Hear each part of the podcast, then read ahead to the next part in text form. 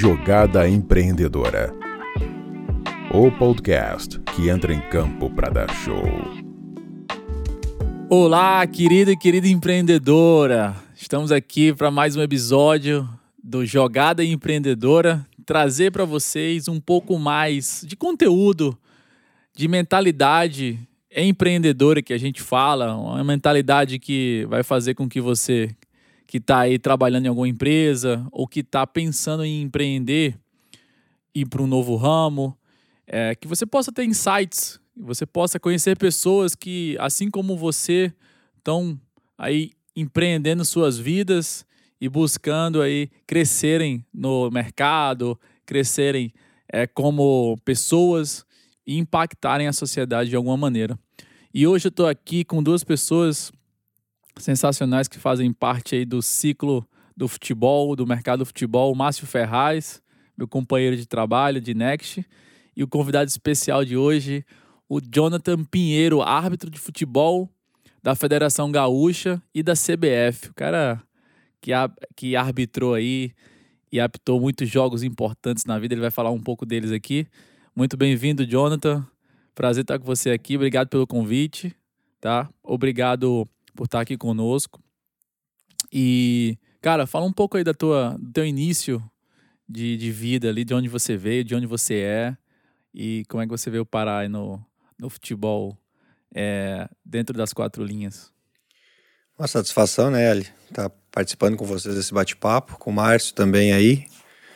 A gente poder estar tá trocando uma ideia, falando um pouquinho de futebol, de vivência, coisas que a gente adora, né? E também sobre um tema que que mexe conosco, né? Que é a questão do empreendedorismo, né?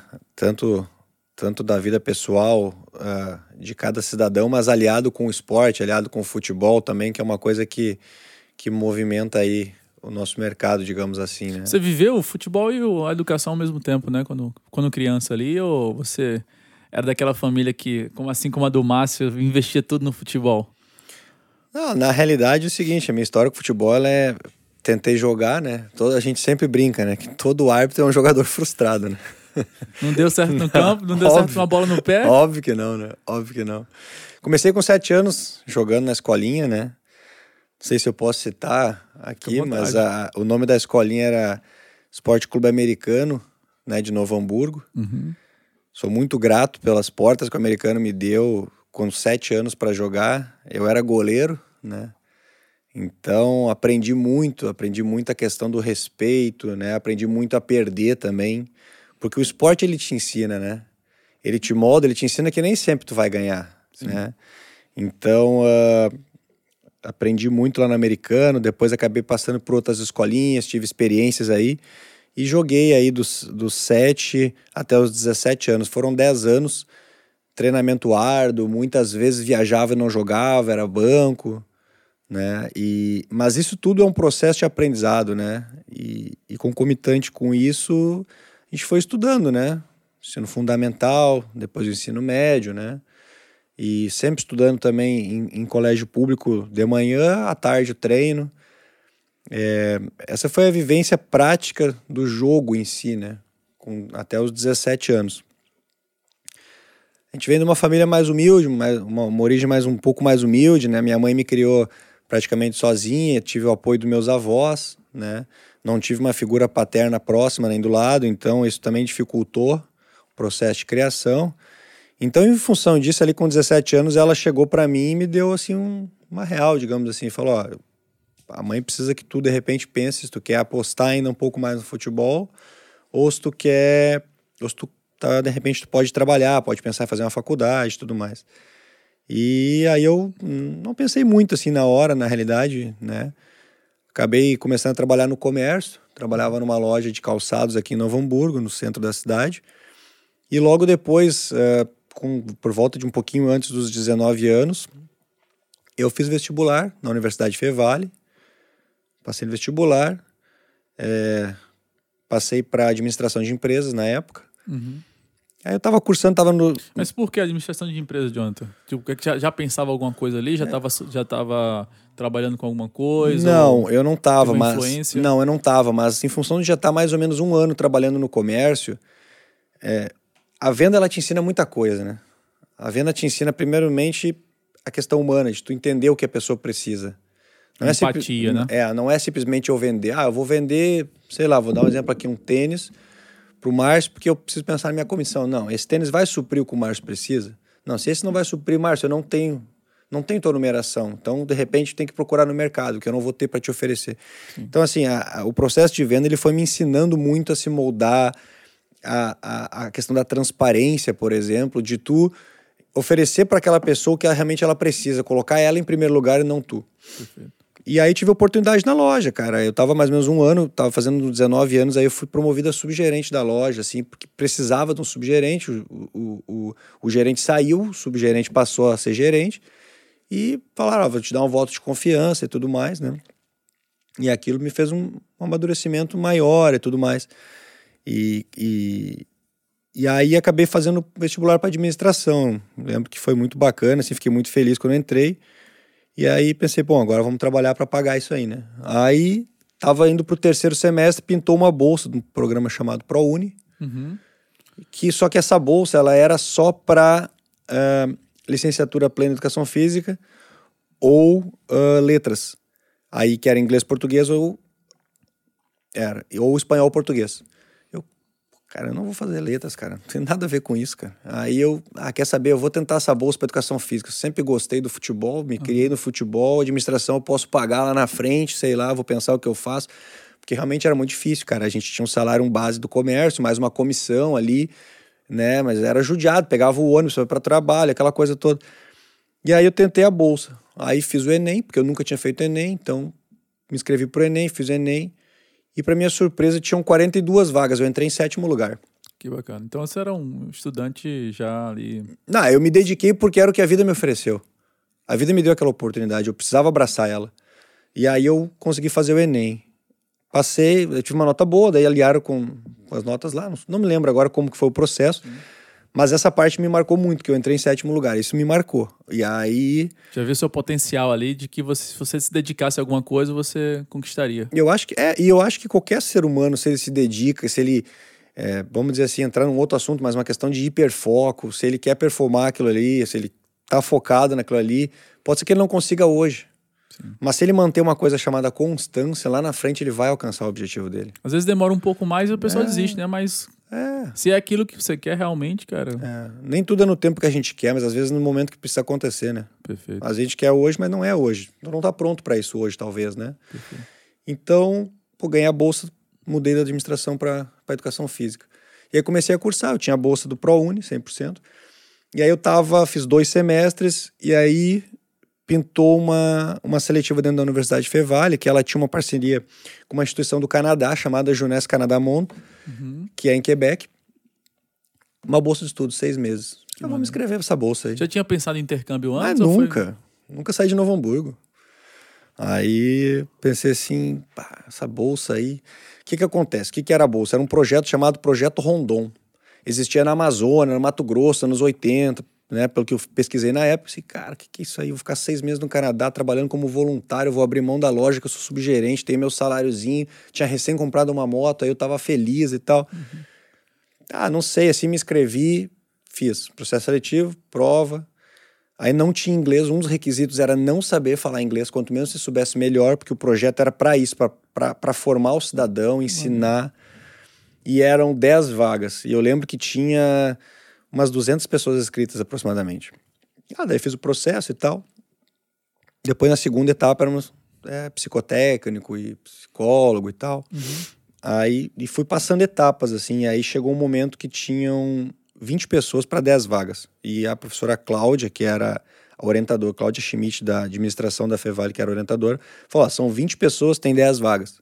A gente vai fazer um processo rigoroso agora. Infelizmente, alguns de vocês vão acabar ficando na lista de espera, aquela coisa. Tudo bem. Mas eu sempre acreditei em mim, cara. Sempre acreditei. Pensei, não, uma das vagas vai ser minha. Vai ser minha as vagas. Cara, fiquei em décimo primeiro. Fiquei como primeiro suplente. E o cara que ficou em sétimo lugar, cara, tava se formando em fisioterapia, recebeu uma proposta para ir pra São Paulo. E aí ela me ligou, nunca vamos esquecer. Eu tava no laboratório de informática, tocou o telefone, um número que eu não conhecia, eu atendi bem baixinho assim.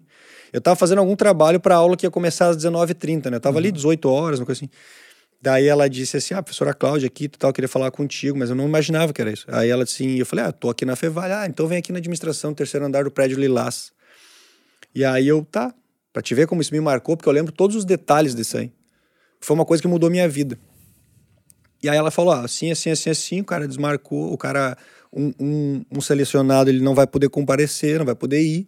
Queria saber se tu tem oportunidade, tu te sente preparado acima de tudo. Tu vai ficar longe da tua família seis meses, tu vai ficar. É uma dificuldade, né? A questão. Então. Você tinha compartilhado isso com tua mãe? Já tinha falado alguma coisa? Não, o processo seletivo sim, mas muito vago. Porque sim. nem eu sabia o que eu estava fazendo com 19 para 20 anos ali, uma bolsa de estudos no Canadá de Tem seis meses. Tem umas coisas assim que aparecem na nossa vida e que meio que a gente não pensa com a cabeça, pensa mais com o coração. Assim, eu vou é. fazer isso aqui porque tem alguma coisa me falando para eu fazer. Tipo assim, né, Márcio? E tu vê que quando a gente escuta a história do, do Jonathan, né? Uh, a pessoa que, que vence, né, Jonathan? Ela tem características muito parecidas, né? De comportamento, né? A questão da decisão ali que tu comentou, cara. Uh, eu não tinha escolha. Foi a oportunidade que apareceu na minha vida e eu tive que fazer o meu melhor com aquilo, sabe? E isso a gente escuta das pessoas que vencem, né? E a gente fala muito no, nosso universo, né, Presida? Uh, que não existe área, né? Existe a área do sucesso. Não importa se tu é um educador físico, se tu é um árbitro conceituado, se tu é um agente de captação, se tu é o presidente da empresa. Enfim, existe a área do sucesso, né? E tu estava comentando, né? Uh, eu, eu até vou aproveitar o gancho para falar, né? Uh, o, o, nosso país hoje, o Brasil, ele tem uma questão de, de cultura ali, né? Onde a gente é ensinado desde pequeno, né? Que a gente pode ir até um, um determinado ponto, né? A gente tem uns limites ali para a gente chegar. Uh, que a gente não pode ir alcançar algo mais relevante nosso, na nossa vida, né? Uh, e para mim, de, de, verdade, assim, sabe? O que falta no Brasil é a gente apresentar para as pessoas as oportunidades que a gente tem, sabe? As oportunidades de crescimento, né? As oportunidades que, que, que depende só da gente, né? Da gente estar tá crescendo e conquistando algo relevante. Então, reparando, né, o, o que o, o Jonathan tá falando, cara, o, o teu comportamento, né, cara, mostra muito do, do porquê, né, cara, da, das tuas conquistas, enfim, de onde tu chegou. Mas continua aí, cara, que a tua história tá, tá muito bacana.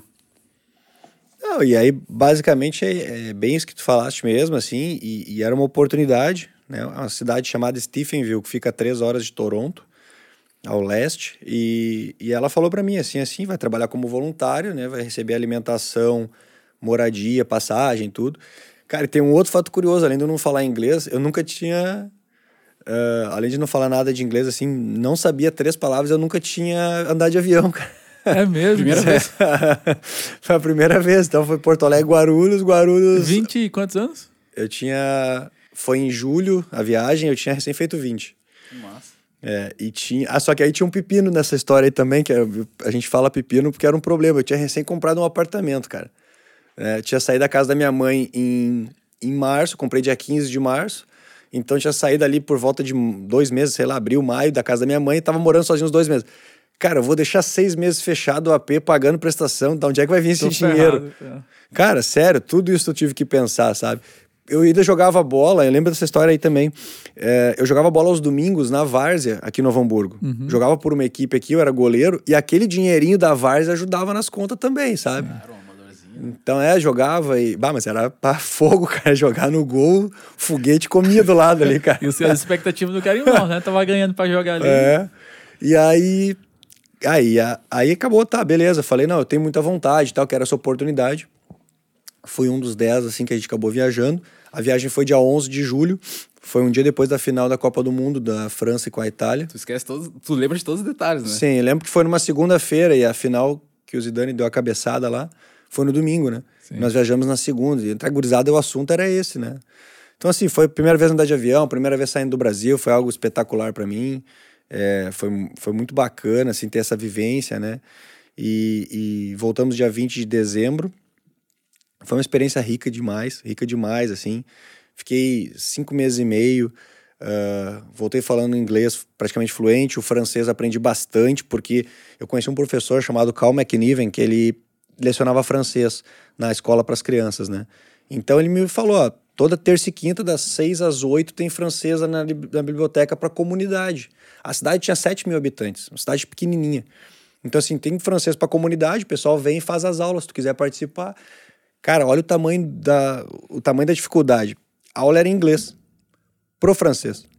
Só que no meio disso eu tinha que pôr o português para mim. Sim. Então, se ele falar uma palavra em inglês que eu não sei, não vai me adiantar nada, porque eu não, não conseguiria chegar no francês. Nem sabe o que é, assim. Entende? Então, assim, eu tinha, essa, eu tinha esse- essa barreira no meio, mas vamos lá. Tudo era aprendizado, tudo era legal. Pô, me levou para andar de trator, aqueles da neve. Virei amigão do professor, foi, foi muito legal. E a escola, né, no Canadá, assim como é nos Estados Unidos, ela começa às nove da manhã e termina às três da tarde, com uma hora de intervalo para almoço. Após as três horas, eu ficava sempre ajudando na escola, lá, uma escola Stephenville Middle School era o nome, né? Crianças de 12 a 14 anos. E aí chegava o professor um dia e falei: ah, eu estudo educação física no Brasil, assim, assim, assim. Queria saber se não podia te ajudar nas aulas de educação física. Ela, na, parte, na parte curricular não pode, mas pós a aula, o pessoal tem atividades todos os dias, alguma coisa. Ou badminton. Cara, não sei lá o que é badminton, cara. Sabe nem as regras do jogo. Não, não sei nem o que que é. Beisebol, sabia nem pegar no taco, vai para rebater. Sim. E aí ela disse assim: "Não, mas fazer o seguinte, começa ajudando no vôlei". Aí comecei ajudando no vôlei. Cara, não foi assim eu que pedi isso, mas a professora fraturou o pé, cara. E eu tive que assumir a turma de vôlei. Tava umas duas semanas ali, eu acho, e ela se lesionou As crianças tinham que idade? de 12 a 14. E aí treinei a equipe, participamos de torneio, foi bem legal. Foi uma experiência muito rica, assim, porque nunca mais pude voltar lá. A senhora que eu morava na casa já faleceu, né? a dona Cecília Williams, que eu morava na casa dela, ela já faleceu. Depois eu fiquei sabendo que ela faleceu através do professor Cal, que a gente conversava bastante por e-mail, daí ele me contou que ela tinha falecido e tal. Então, assim, é, eu lembro como se fosse hoje, cara, no centro da cidade, como que é a biblioteca, a escola, né? Eu lembro do- de flash das coisas, isso nós estamos falando uma coisa de 15 anos atrás. Tu continua tendo, tu continua tendo contato com o pessoal da... Muito pouco, muito superficial, né? Muito, muito superficial, assim, né? Ah, deveria pedir o WhatsApp deles, talvez, né? Porque agora a questão de evoluir a tecnologia e tudo mais, mas ah, não falei mais com eles. E mas assim, ter vivenciado isso me preparou muito para a jornada da vida, cara. Com certeza. Preparou muito e eu falo isso para todo mundo, né? Assim, a gente, eu e minha minha namorada, a gente tá esperando o nenê. É, deve estar chegando agora a primeira semana de novembro, a Helena. Parabéns. Obrigado. Então a gente fala que a gente prepara o filho para o mundo, É isso não prepara para a gente. Isso eu escutei de muitos professores falando, isso é uma coisa que eu carrego comigo. E a minha ideia é que a minha filha, quando tiver seus 15 anos, ela vai escolher se ela quer estudar, fazer um high school fora, o que, que ela quer fazer, mas ela vai ter a preparação para isso. Vai ter oportunidade de fazer isso. Ah, isso eu me preparo muito para que ela para que, pra que ela tenha o que eu não tive, digamos assim. Perfeito. A educação é, é o que mudou a tua vida e que tá mudando até hoje, né? É, se As oportunidades que a gente tem. puder é- dar para ela educação, cara, o resto eu tenho certeza que ela vai. Ela tem uma mãe que é professora, um pai que, que tem a cabeça no lugar também, então a gente vai dar o básico, é a educação para ela, o resto ela vai, vai correr atrás, né? O- O Yali, o Yali é pai e eu sei que ele pensa muito nisso, né? Assim como eu. Cara, educação é o, é o- Minha filha tem quatro anos, né? Eu já tô pensando em várias questões. Inclusive, o Yali, ele, ele diz que fala inglês com o filho dele, né? E é uma coisa que eu tento fazer muito com a minha filha. A minha filha, ah, não que seja, pô, algo gigante, mas, pô, ela conta até 10. Hoje ela conta até quase mais, né? 15, 20 em inglês. Tem vezes que ela vem falar comigo algumas frases que, tipo, cara, não fui eu que ensinei, mas a mãe dela também se preocupa em estar falando com ela. E, cara, tu pode ter certeza que isso vai ser um diferencial, sabe? Pra, pra tua filha que tá vindo, pro futuro dela. Mas eu tava com uma. Eu ta- tu tava falando aqui, cara, eu tava com uma pergunta pra, pra te fazer. Tu foi com brasileiros, né? E, e tu falou que em seis meses tu ficou fluente ali na questão do inglês. E isso foi. Aconteceu comigo e com alguns brasileiros lá. Por exemplo, o meu inglês, quando eu fui para os Estados Unidos, ele teve uma dificuldade no começo, por quê? Porque eu convivia muito com brasileiro. É uma fuga, né? E eu, exatamente, ele falava muito bem inglês e eu muito mal. E eu usava ele como gancho para tudo, literalmente. Para comunicar com os meus colegas, com o treinador, na aula, inclusive. E eu vou contar uma história que eh, eu acho maluca, presida. Esse cara, esse cara, eh, ele foi, ele tinha uma namorada, né, né, Jonathan? Ele tinha uma namorada. E eles foram meio que. Ele foi para os Estados Unidos, mas foi meio assim, sabe? Não foi muito bem resolvido nessa questão. Ao contrário de mim, cara. Minha esposa me apoiou, inclusive, cara, vai ser difícil, mas eu sei que é uma plantação que a gente vai ter bons frutos sendo colhidos lá na frente. Em dezembro, a gente foi em agosto. Em dezembro, a gente voltou de férias para passar o Natal aqui, enfim. E voltaríamos, a princípio, né? Em janeiro, ali para pro off-season, né? Que é a segunda, o segundo semestre. A namorada desse cara falou assim para ele: ou os Estados Unidos ou eu. Olha a mentalidade dela, né? Tipo... Olha a mentalidade dela. Falou assim para ele: esse cara, ele fez a escolha errada. Desculpa, porque, cara, uma namorada que chega para ti e fala isso, na minha opinião, cara, uhum. não, não, não, não te merece, né? Desculpa se alguém discorda, mas é o que uhum. eu penso. E ele optou por ficar com ela. Enfim, para mim foi ótimo. No início eu fiquei bem triste, porque, cara, vou perder meu meu meu, parceiro, meu, meu tradutor. vou perder meu tradutor. Mas foi aí que meu inglês, cara, meu, decolou. Juro pra ti, cara, em dois, três meses eu tava, meu, falando até é. os slang lá dos caras. Mas uh, eu queria te perguntar o seguinte: tu foi com vários brasileiros, vocês tinham alguma questão de conviver com brasileiros? Eu vi que tu né, queria ficar com um professor e tinha contato com eles. Como é que tu fez essa questão do, do, da tua evolução no inglês, cara? Tu convivia muito com brasileiros, tu fugia deles para focar mais no inglês mesmo, enfim, compartilha um pouco, eu acho que, cara, é bem bacana. É, esse projeto nosso, nós tínhamos, morava na casa de família. Eu morava numa casa de família que uh, existia uma seletiva na cidade que as pessoas, as famílias podiam se inscrever para receber. Host families, né? É, host families. Então, o que que acontece? Era um brasileiro e um canadense do projeto que moravam na casa. Morava eu e o Grant, que era de Ottawa, uhum. uh, canadense, e a gente morava com a Cecília. Tinham famílias que eram com filhos e pais, então tinha mais gente. Então, morava lá o Márcio com, com um canadense na família. Uhum. De segunda a quinta, tu não podia ter contato com os outros brasileiros. Hum. Obrigatoriamente. Na sexta-feira, o dia inteiro. É... Não, sexta-feira à tarde eram as nossas reuniões. Reuniões periódicas, toda sexta. Chovendo ou com sol, a reunião tinha que ter, porque aí era com o projeto. No caso, a coordenadora brasileira e o coordenador canadense estavam né, presentes na reunião sexta-feira, o dia inteiro. Uh, eu evitava bastante. Bastante. E tem uma coisa que é muito bacana, e eu acho que isso fica de mensagem para os jovens que pensam assim: bah, eu, eu tô afim de ir, mas eu tenho medo. Todo mundo vai te ajudar lá. Eles são muito receptivos. Todo mundo vai. Vai para os Estados Unidos, como eu já tive de ir também, assim, é, de ter dificuldade, às vezes, de comunicação. A pessoa entende, cara. É, tu usa muito as mãos, né? Tu usa muito visual, assim, para ajudar. E... e... o inglês não é uma língua difícil, que você, em uma, duas semanas, você pelo menos tá fazendo o básico já, né? Tá fazendo o básico, com certeza. E o povo te ajuda muito. Então, assim, estão vendo que tu tá tentando falar, tá te comunicando, às vezes falta a palavra, falta o vocabulário. Sim, vai faltar e tá tudo bem faltar. Exato. Não há problema nenhum faltar. Com certeza tem cidadãos uhum. uh, americanos que também faltam para eles as próprias palavras Perfeito. em inglês. Né? Devido à criação que tiveram, às vezes não tem um vocabulário vasto, enfim. Então, Uh, isso vai faltar. Uh, e o pessoal tem muito medo disso, né? Ah, não vou para fora por isso. E aí tem uma outra situação que é muito bacana. Eu fui com 20, mas o menino ou a menina indo hoje com 12, com 14, com 16, cara, aprende mais rápido, do que, mais eu, rápido. do que eu aprendi com 20. Muito mais rápido. Eu fui com, 20, eu fui com 25. Eu era o é. vovô do time lá. É, é muito rápido o aprendizado. Claro, a pessoa com 50 vai ter um pouco mais de dificuldade, isso em tese, né? Não é uma, uma claro. regra isso, né? do que uma de 16. Pode ser que tenha uma de 50 que aprenda mais fácil, mas assim, mais difícil. Então, assim, é, com 16, 17, 14, 15, 18, cara, é o momento de errar na vida. É o momento de arriscar, é o momento de fazer, é o momento de acreditar no sonho. Eu quero acreditar no meu sonho que eu quero ser jogador. Eu vou acreditar na Next, a Next está me dando a oportunidade, então eu vou abraçar essa oportunidade, vou lá, vou mostrar meu talento no futebol e vou me tornar um cidadão melhor. Porque um dia, quando eu parar, eu vou voltar e vou fazer a diferença para pessoas que estão aqui ou pessoas que agora estão com a minha idade que eu não tinha. Pensando na oportunidade. Agora, o, o que é que te fez, fez mais a diferença lá para tu aprender inglês rápido? É, a convivência, as aulas, é, o trabalho, o que é que te ajudou mais ali a desenrolar mais rápido? Na, na, realidade, a gente não tinha aulas de inglês, né? Não, não, tínhamos, não, não tínhamos aulas de inglês. Jogavam era... você lá... É, isso aí. mas, mas, mas, o projeto Rondon era isso, né? No Brasil ele existia no, anos 70, 80, sei lá, é, no Amazonas, Mato Grosso, lá. É, era assim, o pessoal aprendia na marra, cozinhar, aprendia na marra, se virar, né? E essa questão do essa questão do, do aprendizado lá, eu trabalhava nesse horário das 9 às 3, depois ali no, e geralmente tu sentava com os professores, por exemplo, é, na hora do almoço ali, aquela uma hora, uma hora e meia ali, ficava conversando. Eles perguntavam tudo da tua vida, tu perguntava da deles. Porque é tudo novo.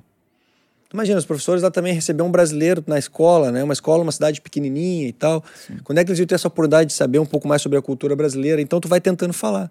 E obviamente, né, tu tentava ler livros, eu levei dicionário, né? E tu tem que fazer um pouquinho por ti.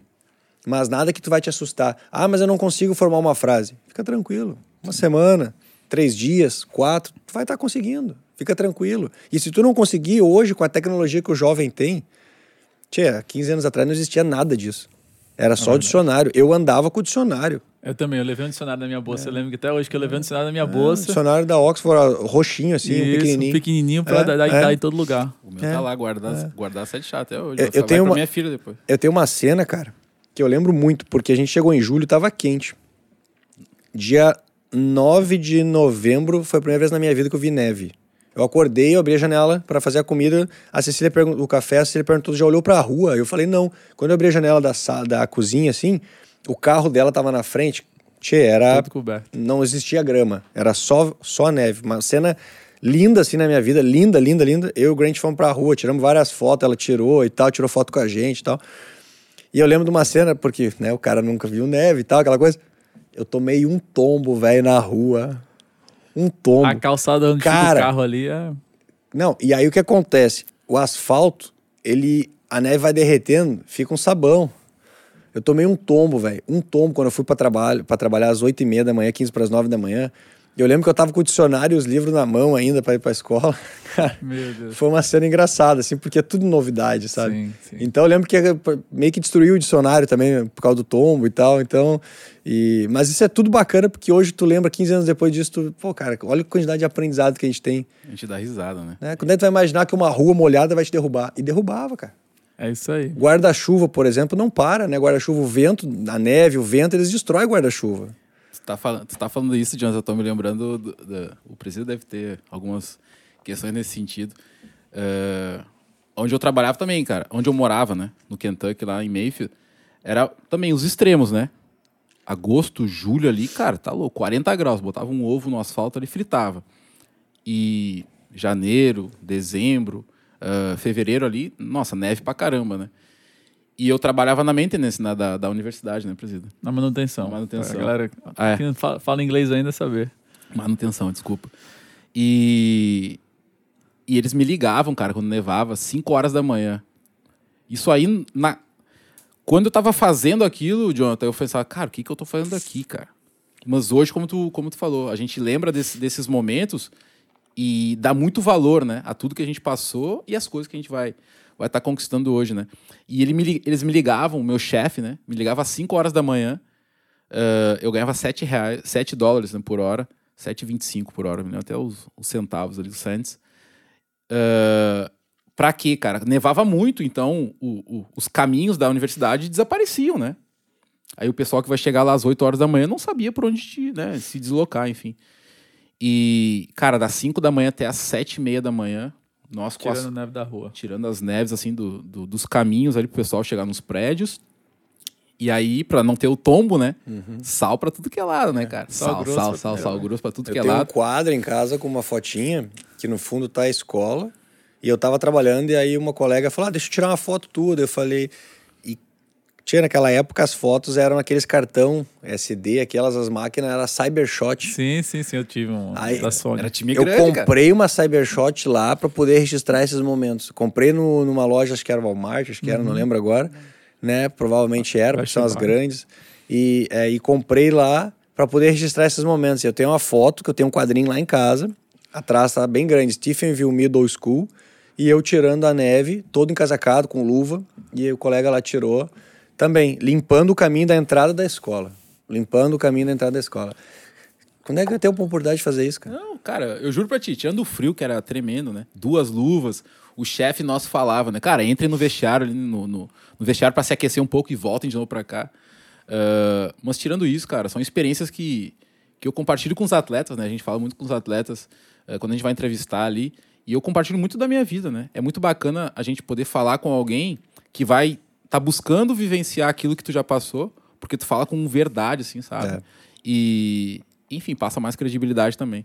Mas são experiências, cara, de verdade, né? Eu, eu, eu, eu faço questão de falar para minha esposa hoje, vou falar muito para minha filha, quero falar para meus netos, porque assim como para você, para mim, pro, pro Yari, foi algo que mudou, cara, mudou a minha vida. A forma de pensar, sabe? É, é muito diferente. O quanto eu evoluí no tempo que eu morei lá, as pessoas que tu conhece, né? Pessoas de várias partes do mundo. Cara, isso não tem, não tem preço que Tremendo. pague, sabe? Tremendo. E, e depois disso aí, cara, voltou pro Brasil, já É, voltou daí com alguma coisa na cabeça assim? Como é que foi essa, essa volta? Ah, então, aí essa oportunidade foi em julho de 2006 até dezembro. Aí voltei, comecei a procurar emprego ali em janeiro. Acabei trabalhando numa agência de viagens.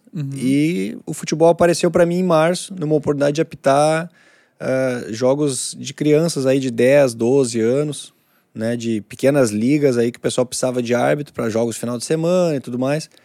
E eu comecei a pegar gosto por aquilo ali. Comecei a pegar Início da gosto. carreira como árbitro foi, foi bem nessa época aí. Foi, foi, foi exatamente nessa época. Exatamente em março de 2007. Aí comecei a trabalhar ali, jogos, né? São jogos de equipe, se tu- e isso é uma coisa que é muito legal, cara, porque nós estamos falando de 2007. Aí tu volta, eu tava com 21. Aí tu volta ah, oito, nove anos atrás, eu jogava essas mesmas competições. Eu jogava Sulicamp, é, em Costa da Serra, torneios que tinham aqui na região, eu jogava elas e oito, nove anos depois eu estava apitando porque eu precisava de dinheiro para viver, para complementar a renda, para pagar as contas, para queria crescer na, na vida, enfim. E comecei a pegar gosto por aquilo ali. Porque uma coisa que eu sempre falo pro pessoal, cara, não interessa a área que tu vai trabalhar. Se tu colocar o dinheiro em primeiro lugar, tu tá fadado a um insucesso. Por que que tu acha isso, Jonathan? Porque tu tem que gostar. Tu chega tem hora que cansa, chega hora Tu que... tem que gostar, porque o dinheiro ele vai te mover até um certo ponto. O, o, o resto que vai te mover vai ser teu coração. Vai ser tua vontade, tua vontade, seja de ajudar alguém, seja de poder contribuir na vida de alguém de uma maneira de crescimento, de alguma forma, seja no sentido de tu fazer o que tu sai da tua casa todo dia. Ah, que legal, hoje eu tenho a chance de, no caso de vocês, eu tenho a chance de observar garotos e talvez eu consiga contribuir para o crescimento deles, seja de educação, como posso mudar. Porque tu lida com vidas ali. A vida- vida- muda a vida da família, às vezes. Muda a vida da família. E é a mesma coisa nós no campo de jogo da arbitragem. A responsabilidade é tão grande, tão grande, que tu imagina o seguinte, não são só 22 que estão jogando, cara. Cara, são dezenas de famílias que estão por trás daquilo ali. Eu posso fazer um atleta ser eliminado de um campeonato por um erro meu e eu posso prejudicar a carreira dele, posso prejudicar a vida da família, talvez do filho, talvez os sonhos do filho que talvez possam ter interrompidos, porque lá em cima da pirâmide um árbitro cometeu um erro que prejudicou o pai dele. Cara, é punk. Punk tem que ter, tem que ter essa noção, tem que ter essa responsabilidade. Então, em 2007 eu entrei, comecei a gostar. Agosto comecei o curso de arbitragem e formei em dezembro. E no meio disso eu tive uma perda muito grande que foi meu avô, né? Meu avô que me criou, porque minha mãe trabalhava no shopping em Novo Hamburgo o dia inteiro, numa loja de calçados. Então, meu avô me criou, eu perdi ele dia 23 de agosto de 2007. Aquilo foi um baque para mim. Eu tava uns dois meses no curso e foi um baque muito forte e tudo mais. E, cara, ele sempre falava para mim para estudar. Sempre falava, capricha nos estudos, capricha nos estudos, porque ele era mecânico. E ele achava que ele, ele era mecânico porque ele não teve estudo. Sim. Só que, além de ser um mecânico espetacular, desse um carro para ele montar e desmontar o motor, ele fazia, cara. Espetacular. Espetacular ele era. Ele foi uma pessoa que criou minha mãe e meu tio, criou eu, sustentou a família inteira com aquela mecânica, com aquele trabalho. Ele era uma pessoa extremamente inteligente. Só que na cabeça dele, a pessoa, para ser melhor, ela tinha que estudar. Então ele sempre me incentivou a estudar. Sempre me incentivou a estudar, me levava para a escola às vezes, quando podia e tal. Sempre incentivou a estudar. Depois que eu saí do esporte, ele conversou bastante comigo também, né, para focar nos estudos.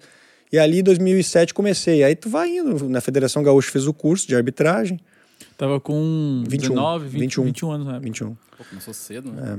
É. E aí, cara, eu passei várias vezes de chegar nos campos, o cara falar que eu era o árbitro, os cara, ah, tu é o árbitro, como assim? É isso que eu Não, sou o árbitro. Vai jogar ou vai apitar? apitar? O Agora, que, que seria pra ti? Não, eu sou o árbitro do jogo.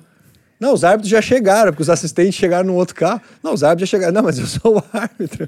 Ô, Jantas, mas nesse primeiro momento já tu já pensava em chegar onde tu tá hoje ou era mais ali de pensando mais ali por que eu ia tirar no final do mês para pagar minhas contas, gostava de estar ali naquele ambiente, mas ou você já já via um tinha um norte assim de, de sonho, de onde Tinha, chegar, no, Tinha, eu nunca consegui fazer uma conta de 10 anos. Eu sempre penso que a gente tem que sempre pensar 10 anos à frente. Mas eu tinha um pensamento de 5 anos. Tá. Era uma, uma meta de longo prazo minha, era 5 anos. Então eu pensava assim: ah, hoje eu tô com 21, onde é que eu quero estar daqui a 5 anos? Ah, quem sabe eu quero estar trabalhando aí daqui a pouco num profissional, seja na segunda divisão do Campeonato Gaúcho, enfim. Então, todos os jogos que eu ia, eu dava 200% de mim. Dava 200%. E tu começa no sub-15, vai pro 17, vai pro 20, vai tendo oportunidades na Série C do Gauchão. Aí, é, dia 10 de fevereiro de 2010, eu tava com quatro anos de arbitragem, eu estreiei na segunda divisão do Galchão, lá em Garibaldi, uma cidade chamada Garibaldi. Cara, foi uma confusão o jogo. O time da casa terminou com 9, perdeu de 1 a 0 gol de pênalti. Foi minha estreia. confusão ali. Cara, foi minha estreia. Entendeu? É, tudo é aprendizado. Sim. Não tô dizendo que a gente foi mal no jogo, mas é aprendizado, é uma coisa que me marcou, né? Dia 10 de fevereiro de 2010, então assim, eu lembro direitinho, cara. E o que é que faz a diferença para um árbitro de futebol é, naquela época que você estava começando ali? Por que é que tu se destacou assim para chegar já na segunda divisão da, do gauchão? O que é que tu fazia? O que, como é que você, você se preparava? Eu sempre encarei de forma séria, por exemplo, assim, não que os outros não encarassem, tá? Não é isso, mas assim, quando tu vai pro campo de jogo, cara, tu não pode dar um migué de caminhar. Tu tem que sair dali carregado, tem que sair extenuado, porque o jogador respeita o árbitro que tá correndo, o jogador respeita o árbitro que tá Em cima do lance. que tá em cima do lance. E, e sempre me destaquei muito por isso, por ter 1,90m também, a questão da passada ser mais larga, né? A passada grande, o cara poder estar em cima, né? E além de tudo isso, trabalhar muito a questão técnica, né? Sempre fui muito estudar regra, sempre foi muito de olhar jogo, olhar jogo, olhar jogo, olhar jogo, olhava muito o jogo. Eu vivia o futebol muito, assim, 24 horas por dia, assim, assistindo, lendo, vendo lances e olhando grandes árbitros que a gente tem no- tivemos no Brasil, Uhum. servindo de espelhos. E hoje esses mesmos árbitros, alguns eu trabalho, Quem são teus, outros são, meu- outros são meus chefes. Quem né? são tuas referências no, desde aquela época? Eu sempre tive alguns, assim, por exemplo, de árbitros que foram FIFA, por exemplo, assim, é, referência para mim hoje é ah, Leonardo Gaciba, que é o presidente da Comissão Nacional de Árbitros hoje, né? Ele saiu, já fazem aí uns 9, 10 anos que ele saiu do, do, do campo, foi para trabalhar com a televisão, hoje é presidente da Comissão Nacional. É, dentro do campo de jogo, Leandro Voaden, um árbitro que para mim assim existe um ponto da arbitragem também até o Voaden e depois do Voaden ele meio que deu uma revolucionada no- na maneira de conduzir o jogo na forma de levar jogador na forma do jogador respeitar é um árbitro extremamente respeitado né Ele é massa, ele é massa. é e, É e- legal assistir o jogo os jogos dele. Cara, só, só, um, só um ganchinho, tá? E final da Copa Unicinos, 2006. Quem foi meu árbitro? Leandro Voaden. é, Copa Unicinos 2006. 2006 ele, acho que tava bem no início ali, né? né, em 2006 apitou a final do Gauchão Cara, que loucura, né? ele apitou foi, foi o primeiro foi a primeira final do Gauchão dele e se eu não me engano foi o primeiro Grenal da carreira dele foi na final Não sei se tu conhece a Unicinos ali. Bom, deve sim conhecer, apitei né? bastante a Copa Ensino Ah, então. apitei final também tive a oportunidade de apitar a final também Nós e Uni, Uni, Univa, qual é a Uni, Unisc, Unisc lá de Santa Cruz. Uhum. PUC e Unisc. E o nosso árbitro era o Leandro Voari. Que Tava lá ele com o chinelinho, ele até hoje, cara, ele com o chinelinho no barranco lá, naquele, Uhum. naquele barranco lá da, do campo, cara. Que massa. Tive o privilégio de, ter um jogo apitado pelo Voari. teve, teve muitos árbitros, assim, eu poderia te citar inúmeros aqui, eu te citei dois, assim, por terem chego né, na FIFA e tudo mais. Hoje nós temos grandes árbitros, aqui temos Anderson Daronco, que é um árbitro referência no Brasil inteiro, né, Jean-Pierre Lima, que é um árbitro que é, não chegou com o escudo da FIFA, mas tem um potencial absurdo de controle de jogo, tem um respeito dos jogadores absurdo, Jean. Isso eu tô te falando só dos gaúchos, tá? Sim. Aí, se fosse entrar numa esfera de fora, tem vários árbitros também de muita qualidade. E eu acho que a escola de árbitros do Brasil, ela tá acima de muitas. Mas muitas, muitas, muitas. Controle de jogo, é, conhecimento da regra. Os árbitros brasileiros são muito inteligentes. Preparação física. Preparação física, maturidade para pitar, né? Nós temos vários, vários, vários, vários colegas que eu poderia te citar aí, né? Então, assim, ah, tem, Você tem, tem colegas também que se formaram comigo, que vieram na batalha comigo também, que serviram de inspiração para mim, Sim. né? Não são conhecidos. É, por uma que- questão assim mais ética, assim, nem vou falar os nomes, porque né, eles ainda alguns são atuantes, outros não, mas assim, é, são colegas que sempre tiveram do meu lado durante a carreira inteira, ó. Pega o caminho para direita, ó, não faz assim, faz assado. Quando tu tiver no jogo, se tiver tal situação, tu, né, tu age assim, assado. Então, assim, é, acho que todo é um processo de aprendizado, né? É, é difícil o cara citar nome, porque daqui a pouco aqui eu vou esquecer de alguém, eu vou cometer uma gafe, né? Sim. Mas, ah, Eu não sei nem mas como... todo, assim como jogador, os árbitros também têm seus ídolos Sim. né? E eu espero trabalhar arduamente, poder sempre fazer o melhor para um dia poder inspirar algum jovem que quer ser árbitro também. É por isso que a gente tá aqui. O Matheus me comentou sobre você e eu descobri o dia desse que você morava no mesmo condomínio que eu. É, e eu fiquei muito curioso para conversar contigo, porque a gente tem sempre a visão do jogador. Né? A gente ali sabe como é que o jogador pensa, mas como é que o árbitro pensa? Como é que funciona a, a, a questão da estrutura de arbitragem? Porque é, é uma coisa que não é profissional. Você não é um profissional, né? Você é um cara é, é, autônomo, não é isso? Você é como se fosse uma empresa. É assim que funciona, né? É. Você é uma empresa que presta serviço para outra empresa. É isso? É, é, mais ou menos por aí? É, eu brinquei contigo fora do ar que o árbitro ele costuma ser o empreendedor, né?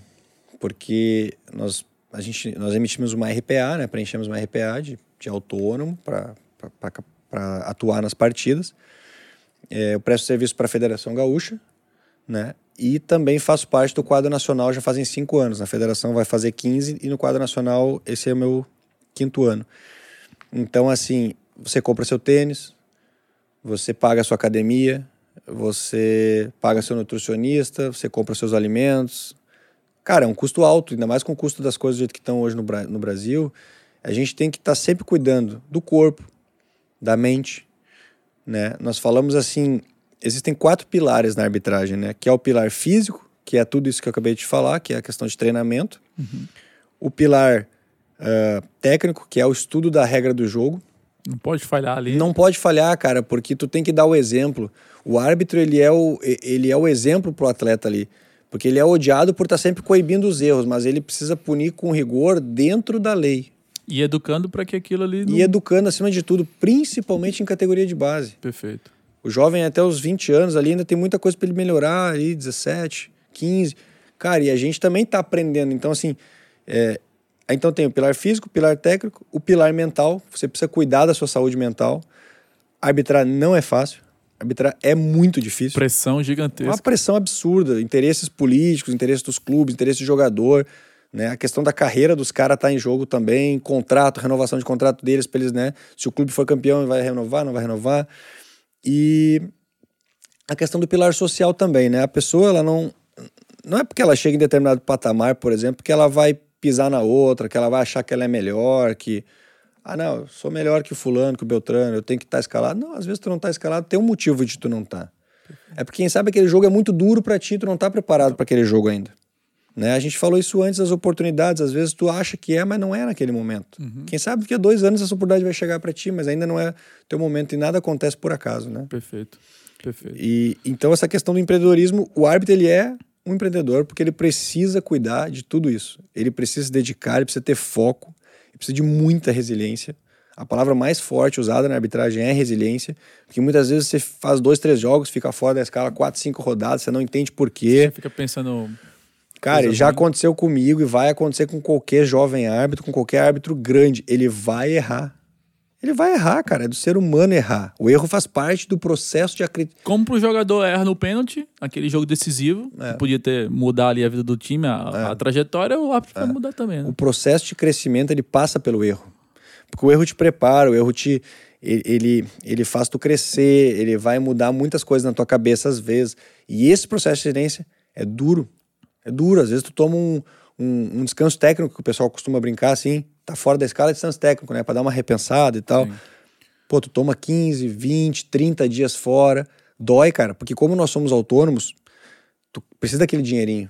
Perfeito. Tu pensa, pô, preciso estar bem para apitar, não posso errar. Então tem, tem aquele processo. Quando tu voltou depois dos 30 dias, tu vai te pressionar, né? Mas ah, não posso errar de novo, senão vou ficar mais 30 fora, mais 15 fora. Então, assim, tu tem que saber lidar com isso.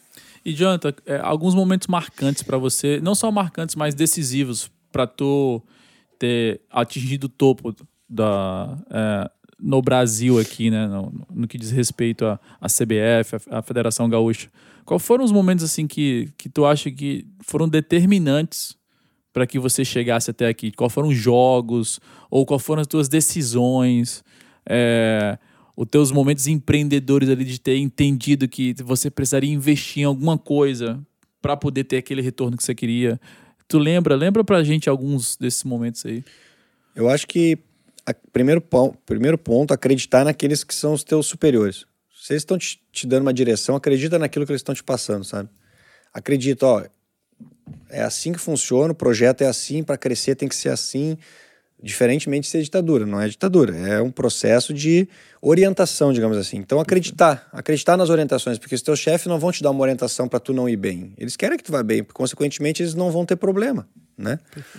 Então assim, seguir as diretrizes, se dedicar dentro da sua profissão, assim como na arbitragem, o menino que quer jogar bola, por exemplo, Ele vai se dedicar três, quatro vezes por semana, vai treinar. Quando ele estiver lá fora, por exemplo, nos Estados Unidos, ele vai se dedicar nos treinos, vai se dedicar no estudo, porque muitas vezes na universidade vai olhar para ele, bah, ele é igual esse aqui, ó.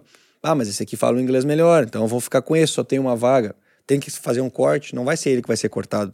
Porque ele estava sempre ali, chegava 15 minutos antes do treino, se dedicava, estudava, tinha boas notas, né? Alguns requisitos, por exemplo, na Federação Gaúcha era para tu chegar na arbitragem na elite, tu tem que ter superior. Então, assim, também o fato de eu ter o curso superior com 25 anos me ajudou bastante. Eu me formei com 24, na realidade. Sim. Com 25 eu estava na Série A, mas aquilo ali fez uma grande diferença.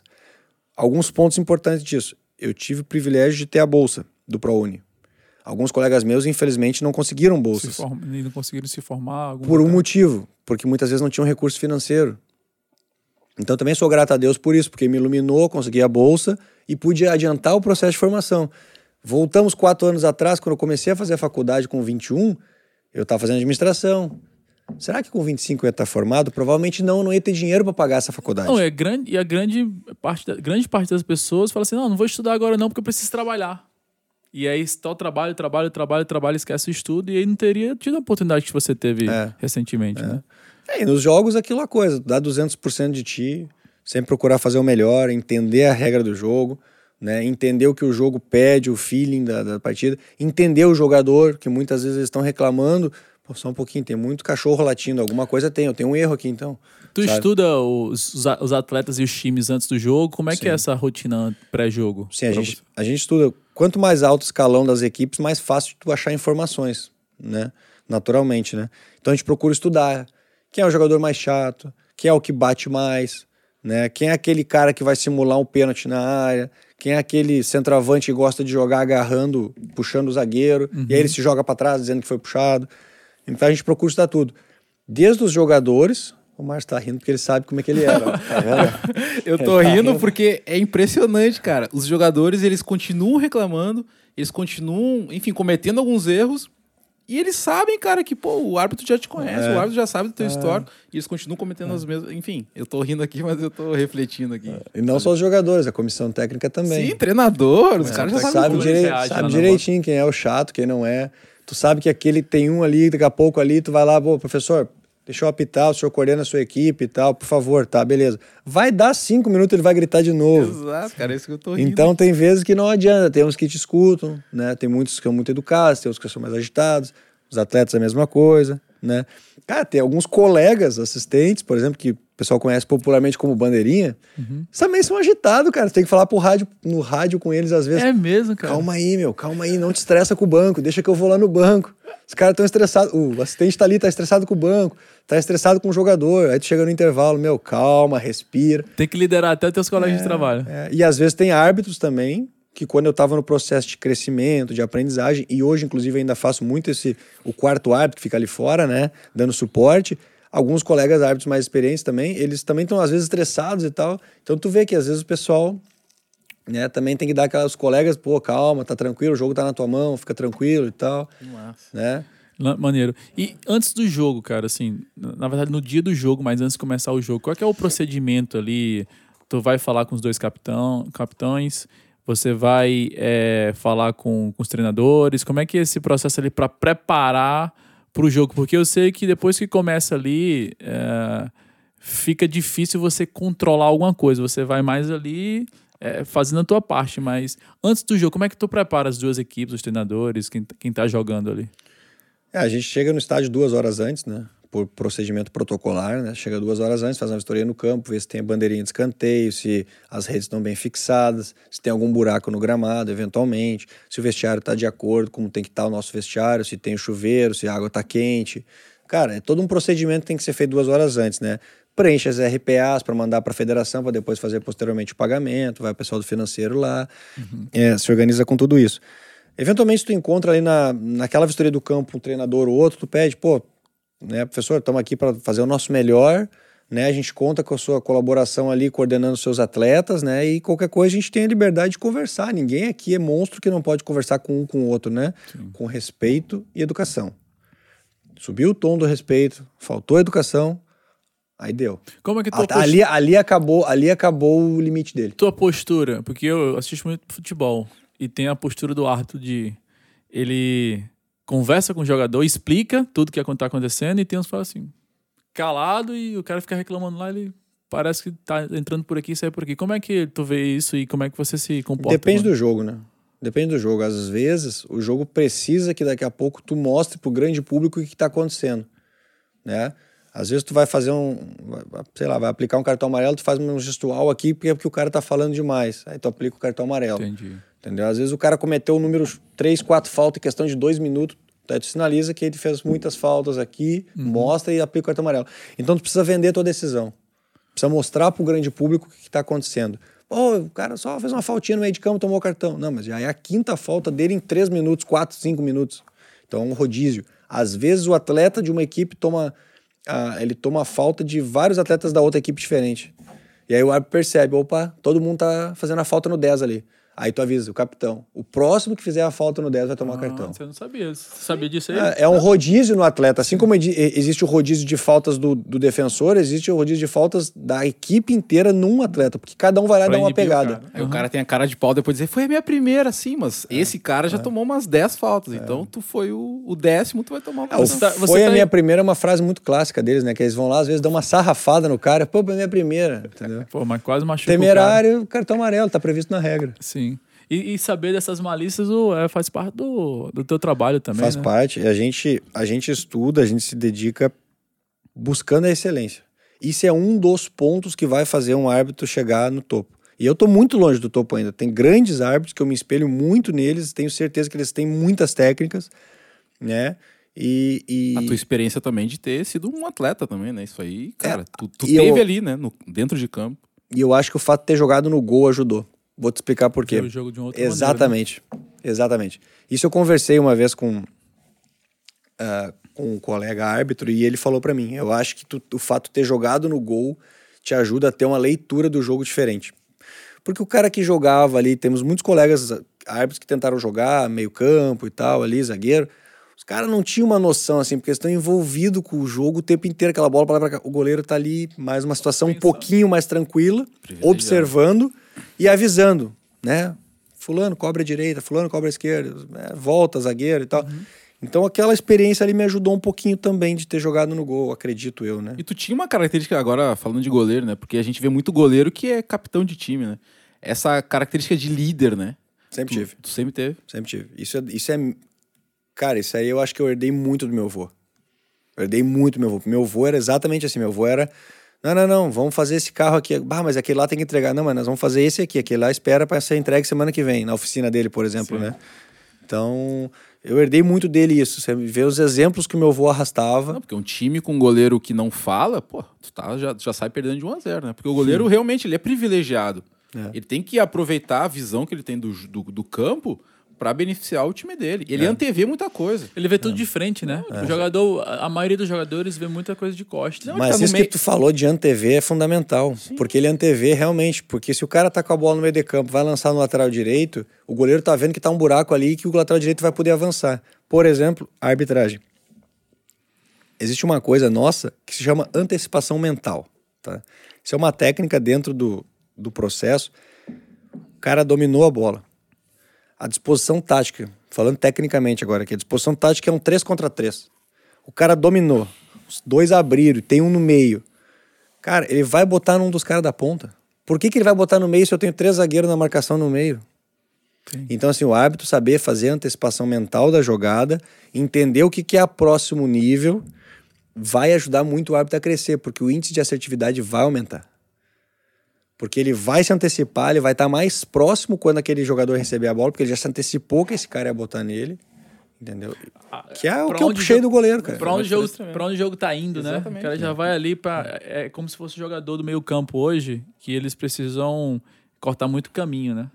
Cara, a bola tá indo para ali, você já dá um passinho para direita aqui, porque sabe que aquele é o caminho da jogada. É. Sensacional. Jonathan, Vamos falar um pouco agora do teu, do teu lado empreendedor. Vamos entrar um pouco mais no assunto. O Jonathan Márcio, você não sabe, ele, ele também tem um trabalho fora das quatro linhas. Né? É conhecido pelo, por ser árbitro de futebol, mas no dia a dia ele também tem o lado empreendedor dele. É, não obstante ao, o, o lado empreendedor como árbitro, porque como ele falou já, tem que resolver tudo ali de uma partida, tem que saber liderar as pessoas que estão envolvidas na partida, tem que é, é, cuidar do corpo, porque cuidar do corpo também é uma maneira de você empreender a sua vida, empreender você, né, para estar tá bem e estar tá sempre sendo lembrado. Mas, Jonathan, teu dia a dia, cara, como é que é? Quando você não tá no campo, quando você tá naquela semana que você talvez não foi escolhido ali para para apitar algum jogo. Como é que é isso aí? E, e como que começou essa, esse teu dia a dia na, no empreendedorismo ali? É, a gente tem, nós temos na, na, na, família, a gente tem duas empresas, né? É, uma delas é relacionada ao calçado, que nós temos uma loja de componentes para calçado, que foi fundado pela minha mãe e pelo meu padrasto. Uh, que eu dou um suporte na parte de gestão, na parte financeira. Maneiro. São coisas que eu gosto de fazer, né? E a gente procura servir as grandes indústrias, por exemplo, com o material que eles necessitam. Então, por exemplo, assim, estou precisando de tal produto para a produção de tantos pares de tênis. Né? A gente tem um estoque e também a gente tem é, como servi-los, como conseguir esse produto para eles, às vezes. Precisa, sei lá, couro, cabedal, precisa coraça, contraforte, tipo, atacador para o tênis, enfim. Uhum. E a nossa empresa é, já está no mercado, já fazem desde 2002, então são 19 anos. Né? Eu comecei muito jovem, ajudando ali também quando podia, e depois, quando estava com 18, 19 anos, eu já comecei a, a, a focar um pouco mais ali também. E, e hoje eu procuro dar bastante suporte para eles, entendendo o modelo de negócio, quem são o nosso cliente, qual é o perfil do nosso cliente, de que forma a gente pode atender o nosso cliente, né? Concomitante com tempo dedicado para arbitragem, né? Que aí a gente bota aí umas, umas horas por dia, que é treinamento, estudo, que eu sempre faço, né? Então nós temos isso aí. E também nós temos um, um, um investimento que a gente faz com alguns parceiros comerciais com uh, automóveis. O que, que a gente faz? Uh, essa função do calçado, da gente atender as indústrias, me clareou muitas ideias assim que o consumidor hoje, por exemplo, no ramo automotivo, ele a forma de tu comprar um automóvel, por exemplo, ele mudou. O cara antigamente ia nos feirão, comprava um carro no feirão, por exemplo. Depois, com acesso à internet, começou a se pesquisar mais sobre o produto, sobre ah, a loja é mais barata, essa loja é menos barata e tal, aquela Tem coisa. a comparação, né? A comparação. Então a gente montou uma forma de atender o cliente de acordo com o que ele quer. Né? Então eu tenho alguns parceiros comerciais que a gente investe. É, vamos dar um exemplo assim, vamos pegar o exemplo do Márcio, né? O Márcio, ah, eu quero trocar meu carro, mas eu quero um carro assim, assim, assim, posso gastar tanto, quero nesse perfil, tenho preferência por tal cor, né? Quero fazer assim, quero pagar assado, quero, né? Quero dar o meu na troca e tudo mais. Então, assim, eu entrei como parceiro comercial é, nessa questão da gestão, nessa questão financeira também, buscando atender a necessidade do cliente, que eu acho que é algo que tem que ser feito em todas as áreas. Todas as áreas. Tu tem que atender a necessidade do cliente, cara.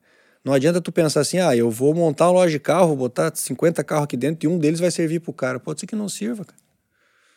Então a gente foca a especificidade exatamente no que tu precisa, no que tu quer, né? Então assim, divido meu tempo bastante nessa questão de gestão porque é algo que eu gosto, é o que eu, que eu realmente é, me dedico a fazer com tudo que eu faço, sempre com organização, com planejamento acima de tudo, para evitar também ali na frente um tombo. E eu sempre digo, cara, crescer é fácil, mas quando o cara toma um tombo, meu. Para voltar, né? Qualquer área da vida, cara. Para queimarem tua imagem como empreendedor, pô, pega o Yali aí, tá, tá numa crescente bacana aí, cara. Se fizer alguma coisa errada para destruir a imagem é muito fácil. Para destruir a imagem é muito fácil. Para alguém vir falar da Next mal, aí é muito rápido, muito fácil. A internet hoje acaba com, com qualquer pessoa e qualquer empresa. Agora, é, colocar também muito o pé no chão, né, Jonathan? Colocar muito o pé no chão, porque às vezes a gente cresce e, e chegar onde você chegou, cara. Cá entre nós aqui, Márcio, não é fácil. Não, não. Porque quantos árbitros são no Brasil e quantos tentam ser? Quantos tentam chegar na é. Série A, por exemplo, e apitar um Grenal? né? E chegar lá não foi fácil, mas com certeza se manter, Jonathan, tanto nos negócios quanto na, na, tua carreira de árbitro, é bem difícil, né? A mente da gente, ela tem que estar tá muito focada ali, porque às vezes a gente se acha o bonzão, a gente acha que a gente chegou, pô, a gente tô e bem todos agora. nós vamos passar por isso. Todos que querem chegar vão achar que são bons. Ah, não, eu sou o cara. Uma hora o cara vai pensar que ele é o cara e ele vai cair. Aconteceu comigo, aconteceu com o outro, com o outro, com o outro, com todo mundo vai acontecer. Não, agora eu tô bem. E quando tu acha que tu tá bem, é aquele jogo que tá 2 a 0 aos 45 do segundo tempo, tu dá uma relaxada, o pau canta, o cara deixa o braço, o outro deixa a perna, o outro chuta, ou uma equipe faz um gol e aí fica 2 a 1 um, e o final do jogo vira um, um incêndio porque o árbitro relaxou, ele não estava focado, ele se desfocou, tanto no jogo quanto na carreira. Né? O feedback das pessoas que estão próximas a gente e que também tem conhecimento sobre o que a gente está fazendo é importante. Como é que você pega esse feedback do pessoal, de quem que você puxa feedback depois dos jogos, como é que é a tua A gente procura sempre ouvir a comissão, né? Seja nos jogos do Campeonato Brasileiro, a gente escuta os membros da comissão de, de arbitragem nossa, da CBF, que daí cada jogo tu tem um analista também que está te analisando, te dando feedback, te dando dicas. A gente procura ouvir eles. E assistir o próprio jogo, você chega a assistir Sim, o próprio... a gente chama de retroalimentação, né? Assiste o jogo, procuro pontuar. Eu sou bem Caxias, assim, eu assisto mesmo os jogos. E às vezes eu pontuo bastante coisa. E já teve muito jogo que eu olhei assim, cara, como. Que cagada que eu fiz. Não, não, não pela cagada, mas assim, pô, como eu tô correndo mal. Sim. Como parece que eu tô cansado aqui, ó, 40 do segundo tempo, parece que eu tô cansado, mas eu não tava cansado. Sim. Então, tu... Mas a impressão que fica é que. É, tu tem que saber daqui a pouco melhorar a forma de corrida, daqui a pouco melhorar aquela o teu semblante perante a, a, imagem da câmera, talvez, né? E fazer essa autoavaliação nem sempre é fácil, né, cara? Porque é tipo assim, eu tô me criticando, né? É. Tem gente que foge da crítica. É. E, e, tem gente que vai em busca da crítica sabendo que pode machucar naquele momento, mas é a coisa que vai te fazer ah, crescer. A crítica né? dói muito, né? Dói muito. Teve muitas vezes que eu não fui bem no jogo, escutei, Fiquei fora aí 15, 30, 20 dias fora de escala. Doeu, cara, doeu tu juntar os cacos, botar teu tênis, ir pra pista para treinar. Sei que motivação que tu tem, sabe? Aí tu põe, não, mas só um pouquinho, é um erro, erro faz parte do processo. Tu entender que o erro faz parte do processo. Aí bota um fonezinho de ouvido, uma música ali, tu tenta te motivar sozinho.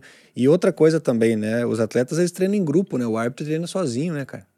Isso é uma coisa que é absurdamente difícil, cara. A gente treina sozinho, com um amigo e tal, mas teu amigo não tem a necessidade de fazer aquele treino específico de tiro que tu tem. Ele treina porque ele quer contigo. Sim, sim. Né? Os atletas estão no clube lá, tem um preparador físico, vamos treinar agora aqui, vamos fazer aqui, agora vocês vão todos fazer esse movimento aqui. O árbitro não, meu, tu te vira, treina sozinho. É, o esporte Treina coletivo, às vezes você não tá bem, seu colega tá bem, e aí você passa despercebido. O árbitro é só ele, cara. É. Fez alguma coisa é. errada, todo mundo vai cair é. em cima. Porque E a estrutura é precária, né? Ele, por exemplo, assim, cara, eu treino na rua às vezes, cara. Pô, tem que dar uma rodada de 30, 40 minutos, velho. Tu roda na rua, tu passa pelos carros, tu corre risco de ser atropelado, de virar um pé, de pisar num buraco.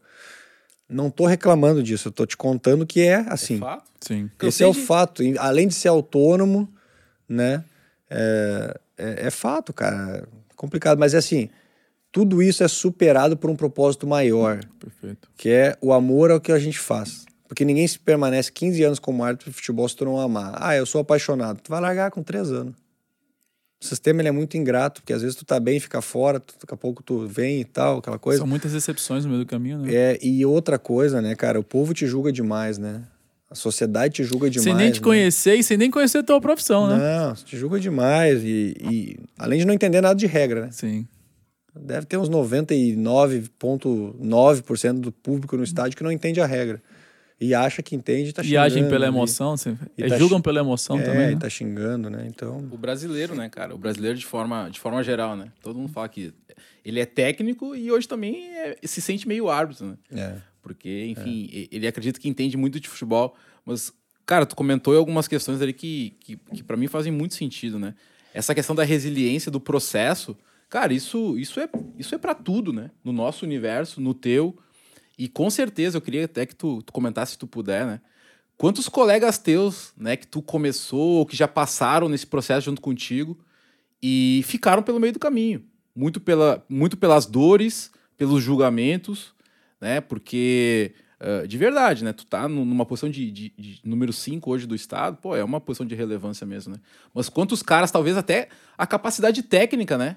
Era maior do que a tua, talvez. Mas a, o amar, a resiliência, cara, era, a tua era tão grande que fez com que você chegasse nessa posição e outros que talvez tu, ah, esse cara tem potencial, como em todas as posições, todas as profissões, né? Mas esse cara ele não chegou, né, né, Jonathan?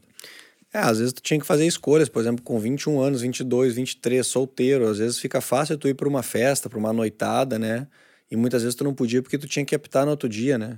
No meu caso, ia apitar jogos de amadores, mas precisava daquele dinheiro. E se eu não fosse bem, daqui a pouco os caras não iam me chamar de novo. Pô, o final de semana é o teu, a tua semana, né? É, esse cara veio. É, exato. E infelizmente era assim.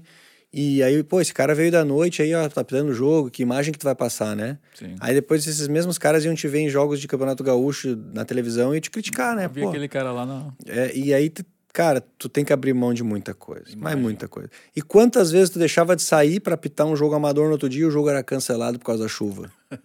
tu não saiu, não te divertiu com os teus amigos, né?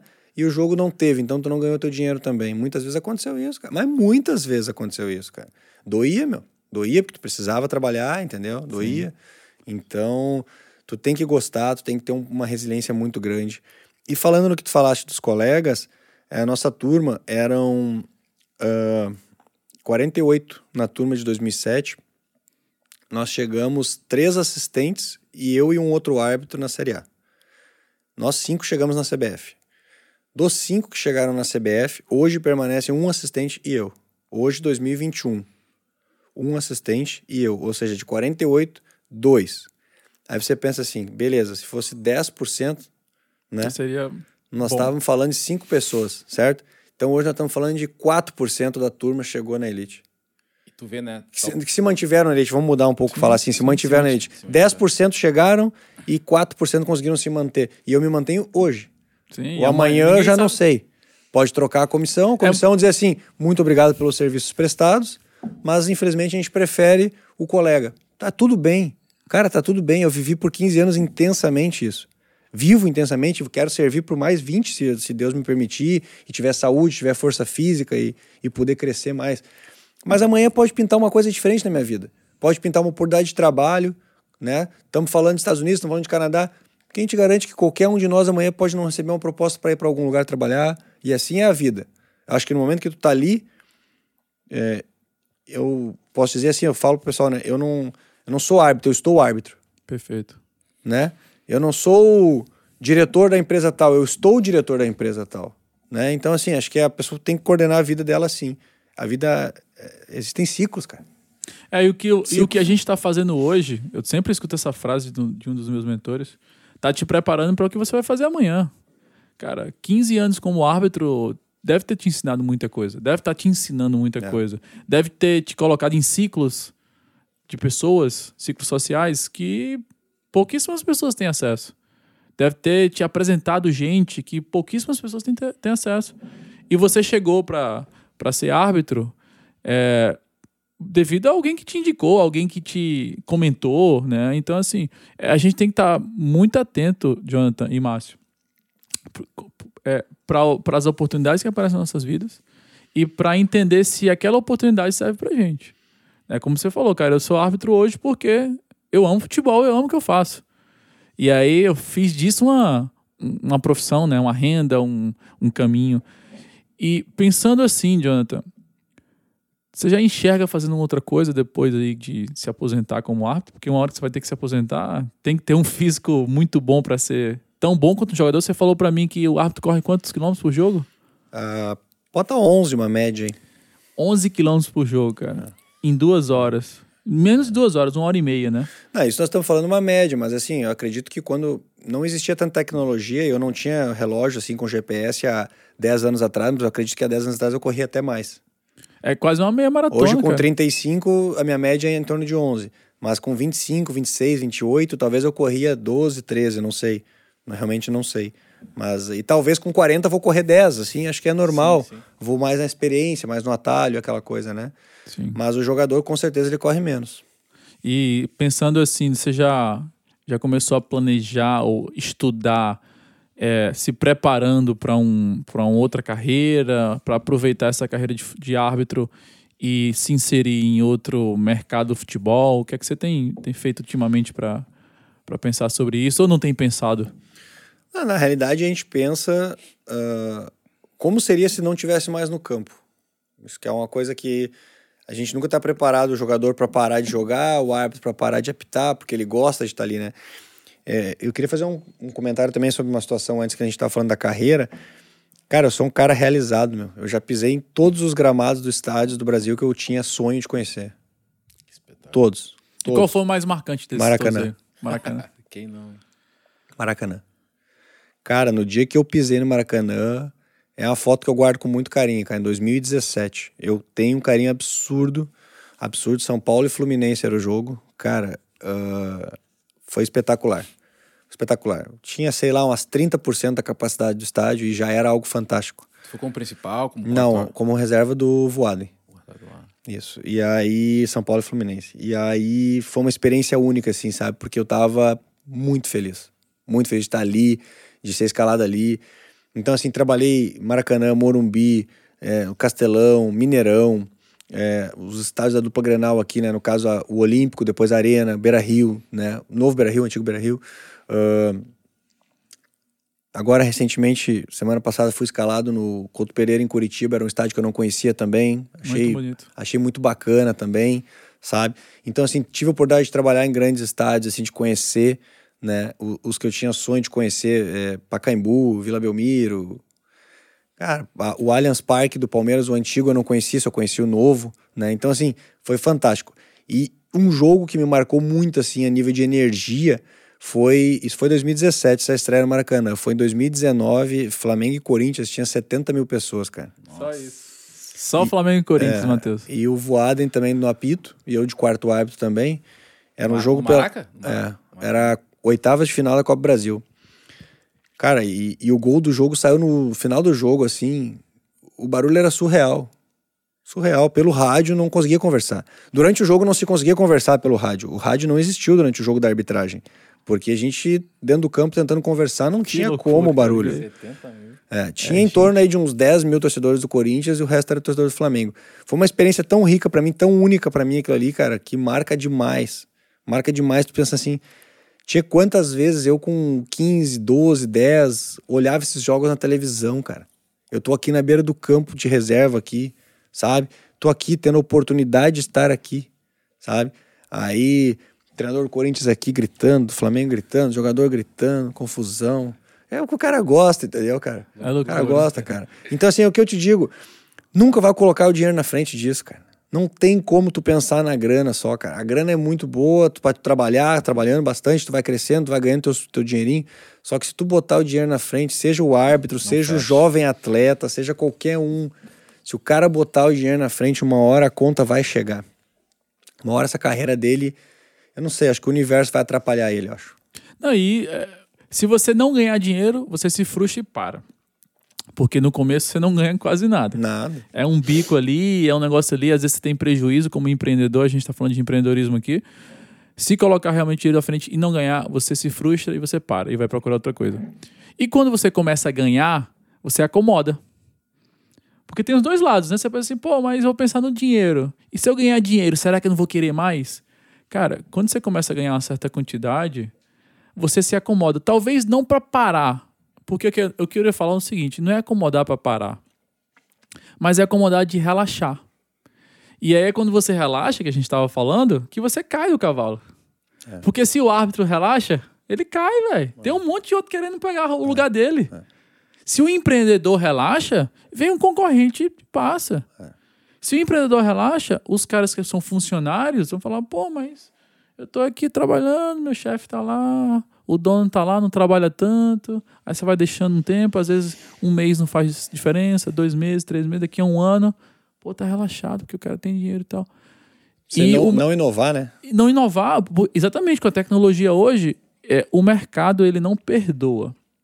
Então, a questão é, não é que você vai ganhar dinheiro e você tem tanto que vai relaxar. Não, é porque você é, perdeu o tesão de fazer aquilo que você estava fazendo.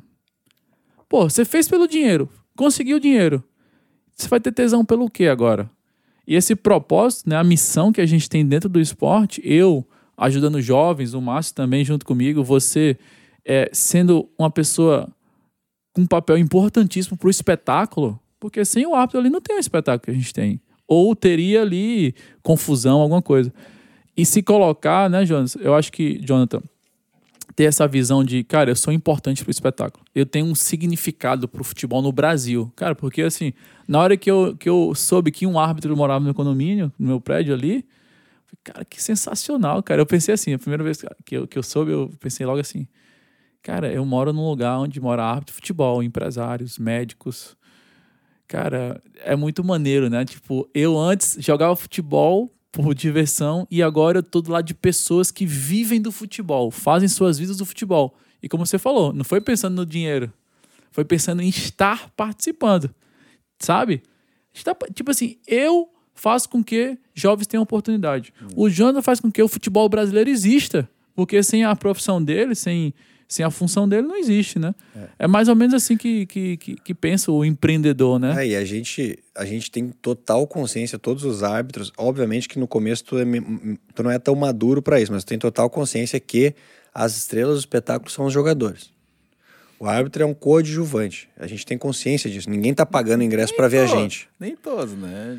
Não, mas a gente não. O torcedor não paga ingresso para ver quem é que vai apitar, né? Ele paga para ver o time dele jogar, os atletas, um craque ou outro que tem em campo. Cara, e é bacana, assim, hoje a gente não dá tanta bola para isso, porque a gente já tá num, graças a Deus, teve a oportunidade de chegar num patamar um pouco melhor. Mas no começo era, eu ficava chateado quando chovia, cara, e não tinha torcida. Eu queria que tivesse bastante torcida, cara, pro jogo ser mais legal, mais gritado, mais xingado da arquibancada. Estádio lotado sempre era melhor, cara. Sempre é melhor, entendeu? Sim. É, nunca me esqueço o primeiro jogo que eu fiz, que foi é, do Gauchão transmitido pela RBS pro estado inteiro, meu, o estádio tava abarrotado, cara, lá em Passo Fundo. Abarrotado, cara. Abarrotado. Os caras venderam os 12 mil ingressos é, uma semana antes do jogo, não tinha lugar para ninguém. Quando nós chegamos com o carro para chegar no estádio, foi um. Tiveram que abrir com a polícia pra gente passar o batalhão, porque era muita gente. Muita gente. Dupla Grenal jogando no interior sempre é lotado. E aí, aí ali eu pensei assim, cara, acho que foi por 2016, eu acho. 15, 16. E eu pensei assim, cara, olha o tamanho da minha responsabilidade, cara. Olha o tamanho da minha Tem responsabilidade. Gente que foge, cara. hein? Tem gente que foge. Um monte. Cara, o tamanho da responsabilidade, assim, claro que erros e acertos vão acontecer na trajetória, no jogo, naquele jogo aconteceram, vão acontecer na trajetória, tudo. Mas assim, todas essas pessoas que pagaram ingresso para estar tá aqui, que saíram das suas casas para vir assistir os atletas, não a mim, vieram assistir os atletas, seu clube do coração, enfim cara, eu não posso deixar que eles saiam daqui dizendo assim que foram prejudicados por um árbitro. Eu preciso dar o meu melhor, preciso entregar o meu melhor aqui para que eles vão para casa pensando assim, bah, nós perdemos porque não jogamos nada, mas não por causa do árbitro. Perfeito. Entendeu? Então assim, a responsabilidade ela é absurda. E eu tô te falando um jogo de classificatória de Campeonato Gaúcho, agora vamos pegar um jogo maior, né, de mata-mata, nível cenário nacional, cenário sul-americano, cenário mundial, sei lá o tamanho da responsabilidade. E eu convivo com árbitros, por exemplo, Anderson Daron captou o jogo que colocou a Argentina na Copa 2018, cara. Argentina e Equador no Equador. A Argentina estava fora da Copa. Que loucura, cara. Ganhou de 1 a 0 foi pra Copa, ele teve uma arbitragem 10. Eu tava em casa assistindo, torcendo pelo colega, sabe? Então, assim, é um cara que tá sempre comigo aqui na federação, trabalhando comigo, treinando comigo, é, apitando junto. É um cara que tem que servir de. Ele precisa servir de exemplo para mim e muito mais ainda para os que estão iniciando. Claro. Porque uhum. aqueles que estão iniciando ainda tem muito para aprender e vão sofrer muito, cara. Vão sofrer muito. Assim como eu falei da Aron, o Voaden apitou, não foi para 2014 na Copa porque teve um, uma pequena lesão, senão ele poderia ter sido árbitro do Brasil na Copa 2014. Mas assim, é, a gente tem que aprender muito com esses caras. Aprender muito. O meu chefe, que é o presidente da comissão de arbitragem, Leonardo Gaciba, ele dava cartão, o jogador pedia desculpa para ele, cara. Os caras sorriu para ele, tamanho respeito que os atletas tinham com ele, tamanho a qualidade técnica dele, cara. Assim, autoridade tec... altíssima. E, e, uma coisa muito importante que essa frase eu escuto desde do, do meu curso, autoridade sem ser autoritário. Perfeito, perfeito. Isso existia talvez anos 60, 70, que o árbitro tinha que ser durão e xingava. O futebol mudou. Assim como as empresas se reinventam, o futebol se reinventou. Assim como jogadores se reinventaram, assim como técnicos tiveram que se reinventar, esquema de jogo, sai jogando, dá balão, não, ninguém vai dar balão hoje, cara. O árbitro precisa correr mais, porque a bola rola mais. Então Sim. a gente tem que saber, saber ter essa leitura. Saber entender onde é que tu tá pisando. Vai fazer um Flamengo e Palmeiras, cara, ninguém vai dar balão ali, cara. Te prepara para correr, velho. Porque tu vai correr, porque a bola vai andar mais jogador para lá e para cá. Então o árbitro tem que ter esse feeling e a experiência vai te dando esse feeling, entendeu? É a pressão, imagina, você tá ali, erra duas, três vezes, você pode coloca a sua carreira em risco. Imagina o quanto de, de, de colegas teus, né? Que pela pressão, cara, de, de, do julgamento, né? De estádios lotados, não deve ser tipo assim, cara, isso aqui não é para mim. Tu já, tu, não sei se tu quer compartilhar nomes, eu acho que não, não é legal, mas tu teve colegas teus, assim, que pela pressão, pelo julgamento, né, das pessoas de fora, enfim, cara, acabaram declinando, mesmo já lá no topo, assim, cara, cheguei aqui onde eu queria, mas pela pressão acabaram, uh, enfim, né? Ah, eu acho que eu acho que por esse motivo não. Eu desconheço, né? Desconheço realmente.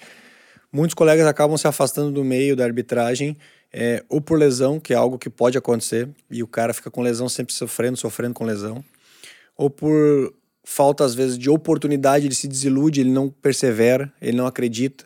Às vezes ficar dois, três meses assim sofrendo mais com escala, um ano, dois anos, às vezes faz parte do processo. E tem que se manter em forma, tem que se manter cara, atualizado. É, mas é difícil, eu entendo que é difícil o cara se manter em forma e não ter oportunidade. Acontece comigo, vai acontecer com outro, com o que vem atrás, o que está na frente, e acontece com todo mundo. Porque, nem, porque tem muita gente para ter oportunidade, então nem sempre os melhores estão no topo, né? Sim. Então, assim, é, é, para te ter uma noção, no Brasil, na Federação Gaúcha, são mais de 200 árbitros. No quadro nacional, são 12 árbitros e 16 assistentes, no quadro da CBF. A CBF conta hoje com 600 entre árbitros e assistentes. Para todas as séries. Do Brasil. No Brasil, vamos botar que deve ter uns 10 mil, cara. São só 600 que são CBF, cara. E desses 600, eu ainda sou um privilegiado, talvez, de entrar entre os 100 que ainda trabalham na Série A. Então, o funil, velho. É muito grande. Cara, é absurdo. É absurdo. Então, são várias valências. Volto a te falar os pilares: a questão técnica, física, mental e social. Entendeu? Porque tem muito árbitro, e eu escutei muita história assim quando comecei na arbitragem. Tinha muito árbitro que era bom, mas que os colegas não se davam com ele. Isso também atrapalhou ele. Também atrapalhou ele. Pela questão social ali, de é. relacionamento, né? Também empatia. atrapalhou ele, a questão da empatia que nós falamos Sim. antes. Também atrapalhou. Entendeu? E acontece. E é uma habilidade, né, Jonathan, que tem que ser desenvolvida. Talvez você falou que, que já foi um negócio teu, assim, de conviver com pessoas, essa parte de venda se ajuda bastante, né? De se colocar no lugar do outro. Mas é algo que pode ser desenvolvido no meio do futebol ou em qualquer profissão que a gente escolher, pode, né? Pode ser desenvolvido, só tem que tomar um pouco de cuidado, porque é, é uma situação que entre, entre árbitros não dá para dizer que é concorrência, mas só um apita. Perfeito. Só um apita. E no mundo é assim, não tô falando que no Brasil é assim. Às vezes o cara não quer ajudar o outro, porque senão aquele outro pode ir bem tirar o lugar dele. O que eu acho que tá errado. Sim. Cara, puder dar um feedback corretivo ou positivo pro teu colega, ajuda ele. Ajuda ele, cara. E principalmente se ele tiver divisões abaixo de ti, inferiores, assim, ajuda ele pra ele poder, quem sabe, um dia chegar no teu nível. Jogou bola sabe como é que é. Às vezes o cara tava no banco lá desacreditado e tal. Os colegas lá davam uma força no treino para ele treinar. Pô, vamos lá, meu, vamos embora. Entendeu? E, e, e, falando mais específico da questão do público da Next, por exemplo, cara, vai ter muitos dias que os meninos vão estar tá chateados lá no treino e tudo mais. Mas é aquilo ali que ele precisa passar daqui a pouco para chegar no próximo nível. Perfeito. Porque daqui a pouco a estrela dele vai brilhar. A estrela dele vai brilhar, ele não pode desacreditar, ele tem que ter a resiliência, ele tem que perseverar, ele tem que entender. Tem uma frase que eu carrego comigo: nem tudo é para todos. Você me falou isso no papo que a gente teve na é, terça. Nem tudo é para todos. Isso aí é de um livro de um amigo meu chamado Everaldo Rodrigues. E, cara, quando eu li o livro de, dele, cara, eu falei com ele, troquei uma ideia com ele e falei, cara, tu falou uma coisa que é muito verdade no teu livro. Aquela frase me marcou. Ele, pô, sério? Eu falei, não, me marcou, cara. Porque se tu analisar uma pirâmide, cara, olha o tamanho que é lá na ponta, cara. Sim. Divide ela em quatro, cinco pedaços aí. A maciça Só pouco espaço. tá lá embaixo, lá em cima tem pouco espaço para poucos vão chegar. Então, assim, pode ser que eu não cheguei lá. E não há problema nisso também. Por que, que não há problema? Porque eu cumpri o meu papel chegando até onde eu podia chegar. Perfeito. Dando o meu máximo até onde eu posso chegar. Né? E às vezes a gente, ah, quero chegar no topo. Cara, já tem um no topo, só tem vaga para um. É, saber o que é para você. Tem um amigo meu que fala que é, você descobrir as coisas que não é para você, que não são para você, é importante também, né? Porque às vezes a gente, não, quero só saber o que, que é, é vai ser bom para mim. Tá, mas o que vai ser bom para você, você só vai descobrir quando você estiver tentando coisas que você não gostava de fazer e você não dava, não deu certo, né? Então é sensacional. É. A questão da pandemia, Jonathan, como é que foi para vocês esse, esse, época de pandemia? Como é que foi esse, esse desafio para os árbitros de futebol?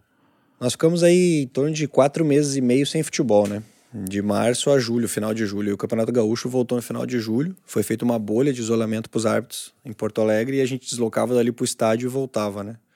Então foi bem complicado pelo fato de ser autônomo também, né? A renda caiu a zero, uhum. né? A gente ganhava só quando apitava, então não tinha jogos. Jogos da CBF também não tinha nada. E depois, quando voltou, em agosto em diante, voltou um pouco acumulado, assim, né? Sim. Tinha três jogos por semana ali, daqui a pouco dois, quatro, dependia da semana. Todas as categorias, desde o Sub-17 até a Série A, né? Então, assim, passava por tudo. Você atuava em tudo que era lado. Precisa de um aqui, vai fulano, fulano, fulano. Esse mesmo fulano já vai sair daqui, daí vai para casa, daí amanhã ele vai para outro jogo. E assim foi trabalhando, né? Correria. Depois, é, foi bem corrido, assim, foi, foram quatro meses bem corridos, né? Mas foram muito produtivos, foram muito bons, assim, a gente sofreu bastante o fato de não ter tido futebol esses quatro meses, porque nós dependíamos também desse- desse- disso, né? Mas assim, eu consegui me preparar bem, consegui me manter preparado, né? É, saía para treinar mais à noite, que tinha um movimento mais fraco na rua de pessoas assim para correr mesmo e tal. Então assim, consegui manter minha cabeça no lugar, né, preparado, sabendo que o propósito era maior, de, de, de entender que quando voltasse eu precisaria estar pronto Perfeito. né? Assim como as oportunidades da vida, né? Às vezes a oportunidade vai bater na tua porta, vai depender se tu tá pronto para aquele momento ou não, seja em qualquer área, né? Na área nossa do empreendedorismo aí, é, por exemplo, lá a questão do, de- dos dois segmentos que nós atuamos lá com a família, que eu acabei de falar, seja na questão do calçado ou na questão de veículo, por exemplo, Cara, foram oportunidades que surgiram, daqui a pouco num bate-papo informal, né? Surgiu a ideia, pensamos, entendemos "Pô, mas qual é o objetivo, né? Vamos montar aqui um plano de ação, como é que nós podemos fazer, vamos montar um plano aqui, como que a gente pode estruturar esse, esse, essa situação, né? E assim como o futebol, o calçado meio que parou também por quatro meses, né? vendas gerais pararam por quatro meses no Brasil inteiro, no mundo inteiro praticamente aí. Então acho que todo mundo teve uma, uma perda grande. E, e o empreendedor com certeza sentiu muito, né? Eu não tenho dados assim, mas eu sei que muita empresa fechou porta, muita empresa fechou porta. Os pequenos empreendedores, na minha opinião, foram os que mais sofreram. É, e vou te dizer por que, que eu acho que esses foram os que mais sofreram. O que acontece? No, no teu bairro, tu tem vários pequenos comércios. E no, no centro da cidade, geralmente, tem os grandes comércios. Hipermercados, enfim, supermercados. Cara, no momento que, no momento que o vizinho compra num mercadinho que tem ali, ou numa fruteira que tem no bairro dele, ele está fomentando o comércio local, certo?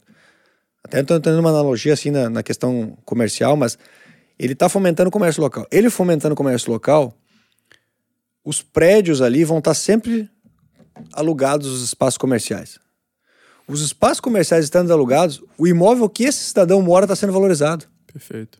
Tá mais movimentado. Porque no momento que ele não, come- não compra no comércio local, o comércio local fica abandonado, ninguém tá por ali, não tem nada, as lojas estão para alugar. O imóvel dele tá perdendo valor porque é um bairro que ninguém quer morar. É verdade. Então tem toda uma analogia por trás que o povo principalmente não pensa. E aí voltamos a falar lá atrás da educação, que eu acho que isso poderia ser passado desde os 16 anos do jovem. O jovem poderia ter essa mentalidade. Porque talvez tu tenha, tu tenha, Márcio, porque vocês moraram fora. Tiveram uma vivência gigantesca nos Estados Unidos. Agora o cara que é mais humilde, que não teve oportunidade de viajar para fora, ele não vai ter isso porque a educação não dá isso para ele, o ensino não tá trazendo isso para ele. Ele não dá valor pro pequeno empreendedor ali, né? Ele só olha pro grande lá e no, o cara do bairro do lado que tá começando, que tá ralando, que tá. Cara, e ele não entende que se a água mineral custa dois no mercado ali, custa dois e cinquenta. Cara, compra do cara. Ajuda o cara. Ah, não, então não compra muitas, tava mas falando- compra uma ou outra. Uma banana, uma maçã, Eu uma tava falando fruta. isso com minha esposa. Ela foi comprar um leite pro meu filho. O leite custava, sei lá, nove reais na, no mercadinho perto lá de casa. E aí custava cinco reais no, no Bourbon, que é um mercado grande aqui do, do sul, né? Como assim? Isso é, é, é, é- é inadmissível e tal, não sei o que, não sei o que. Eu falei, cara, é- olha o- a localização do mercadinho.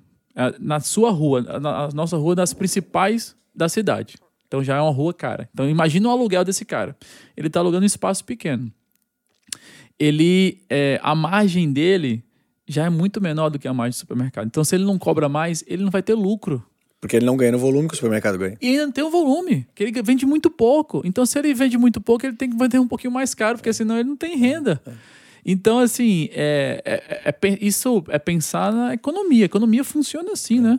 E se você não entende isso, cara, muitas vezes você meio que negligencia essa, essa- esse teu papel como, como cidadão, né? E esse mesmo mercadinho que tu tá falando, eu sei qual é, conversei com o proprietário do mercadinho quando eu fui comprar uma água de 5 litros lá. E aí ele tava comercializando a água a 6,50 e eu pagava no mercado R$ 4,90, R$ 1,60 menos. Ainda falei para ele, cara, eu vou comprar sempre de ti. Porque o mercado ganha demais no volume, tu não tem o volume, tu tem um custo aqui, tu precisa vender isso aqui, porque senão tu vai quebrar. E aí ele disse, pô, cara, eu queria que metade dos vizinhos pensasse que nem tu. Então, assim, ele, ele falou brincando isso aí, porque assim, ele tem de tudo, ele oferece tudo mesmo nesse mercadinho. Uhum. Só que o povo, às vezes, vai fazer rancho, é outra história, não vou entrar nesse mérito, né? Sim. Mas para comprar pequenas coisas pro dia a dia, dia, dia, ele te atende super bem. Só que se, o, se a galera não tiver mentalidade que o bairro dele tem que ser valorizado, cara, ele tá dando um tiro no pé dele. Perfeito. Porque o imóvel dele vai perder valor, entendeu? É, vai ficar uma parte. Se torna até uma situação de ser talvez até mais perigoso aquele bairro. Perfeito. Se torna, porque pouco o bairro movimento. vai ficar pouco movimento, mais abandonado. É verdade. Então, um contexto muito grande que a galera às vezes não consegue fazer uma leitura, né? De não entender que se o cara tá dirigindo o carro, jogou alguma coisa no chão, tá sujando a via. Se todo mundo fizer aquilo ali, cara, daqui a pouco quando ele passar com o carro dele ali, não vai nem conseguir passar, porque a via vai estar tá obstruída porque um esgoto vai botar para fora o papel que te jogou não foi pro esgoto. É isso aí. Jonathan, muito obrigado pela participação. Queria deixar um espaço aqui para você, para você mandar uma mensagem final para a galera que está te escutando e te assistindo. Afinal de contas, esse episódio vai estar tá disponível nas plataformas de áudio, como Spotify, e também no YouTube, muito em breve. É, mas mensagem final para os jovens, principalmente, para os empreendedores aqueles, aquelas pessoas que querem viver do futebol, ou quem sabe até querem ser árbitros de futebol, assim como você, que tem você como inspiração. Muita gente que te segue vai com certeza escutar esse episódio. Deixa a mensagem final para eles, cara. Essas pessoas estão buscando seu lugar ao sol. O que é que você deixaria para eles aí de, de inspiração? Eu acho que é, a inspiração para o jovem tem que ser buscar sempre um futuro melhor para ele e para a família dele. Né? Correr atrás dos sonhos dele, de acordo com os objetivos, o que ele quer, o que ele pensa, o que ele almeja, e nunca desacreditar dele mesmo. Ele precisa acreditar no potencial dele mesmo. Ele não tem que esperar o milagre, ele não tem que esperar que alguém vai olhar para ele, ele tem que trabalhar em silêncio, tem que fazer o trabalho dele bem feito, né? E eu acho que o cara ser correto e, e, e fazer as coisas certas, uma hora o universo vai conspirar a teu favor. Ele vai te devolver tudo isso que tu está fazendo. Tudo isso que tu está fazendo. Pode não ser agora. Né? A gente fala que nem tudo é no tempo que tu quer, mas no tempo de Deus. Então, assim, uh, o jovem não, não desistir.